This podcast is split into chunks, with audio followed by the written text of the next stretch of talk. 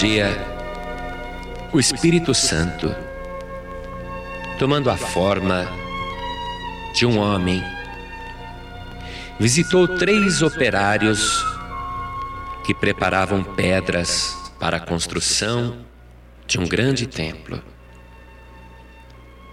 Quando o Espírito de Deus assume a forma de um homem, isto chama-se teofania. E Deus usa muito este recurso.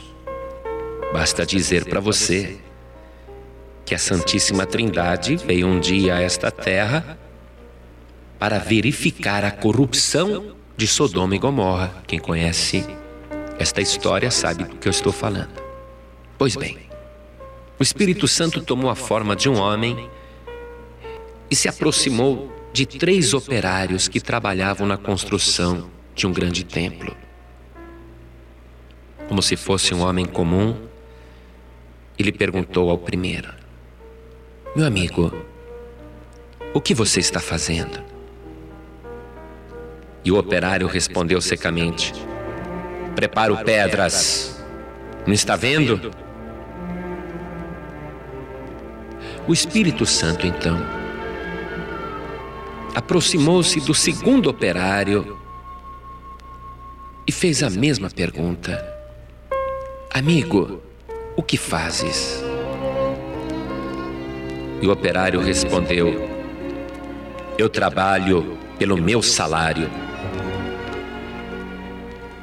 Então o Espírito Santo de Deus dirigiu-se ao terceiro homem e fez aquela mesma pergunta que tinha feito aos outros dois: Amigo, o que estás fazendo? E o operário, cheio de alegria, sem saber que era o Espírito Santo, fitou-o com muito entusiasmo e disse: Eu estou construindo uma grande igreja. E o Espírito Santo se agradou da resposta daquele homem, porque viu que ele não estava motivado pelo dinheiro do salário, nem tampouco fazia aquilo como se fosse uma obrigação que tivesse pressa de acabar.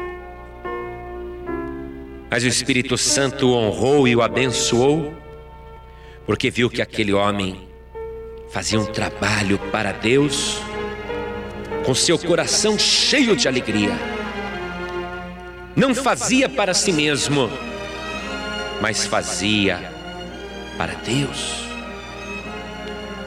Aquele que trabalha fazendo o serviço como se fosse algo enfadonho. Ele é um escravo do trabalho. A vida dele é uma luta diária. O trabalho que ele faz é um fardo pesado.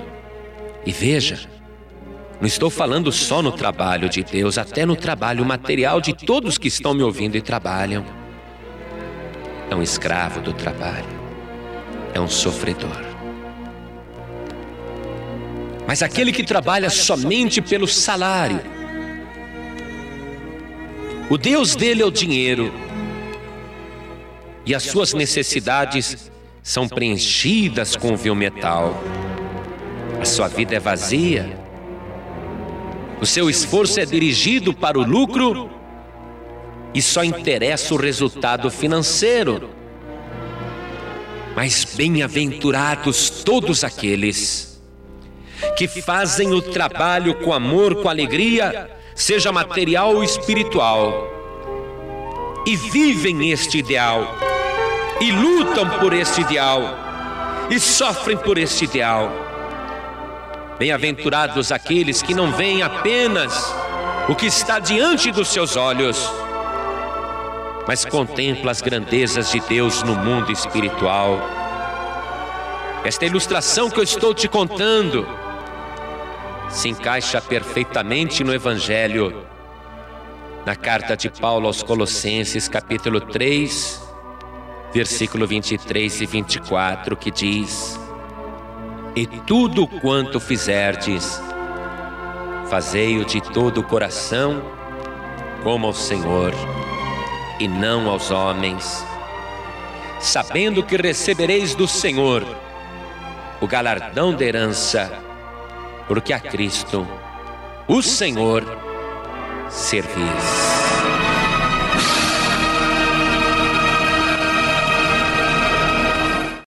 Você acabou de ouvir este podcast com João Ribe Palharim, um oferecimento dos pregadores do telhado. Para saber mais sobre este trabalho, acesse o site pregadoresdotelhado.org.br. Pregadores do Telhado, feliz a nação cujo Deus é o Senhor.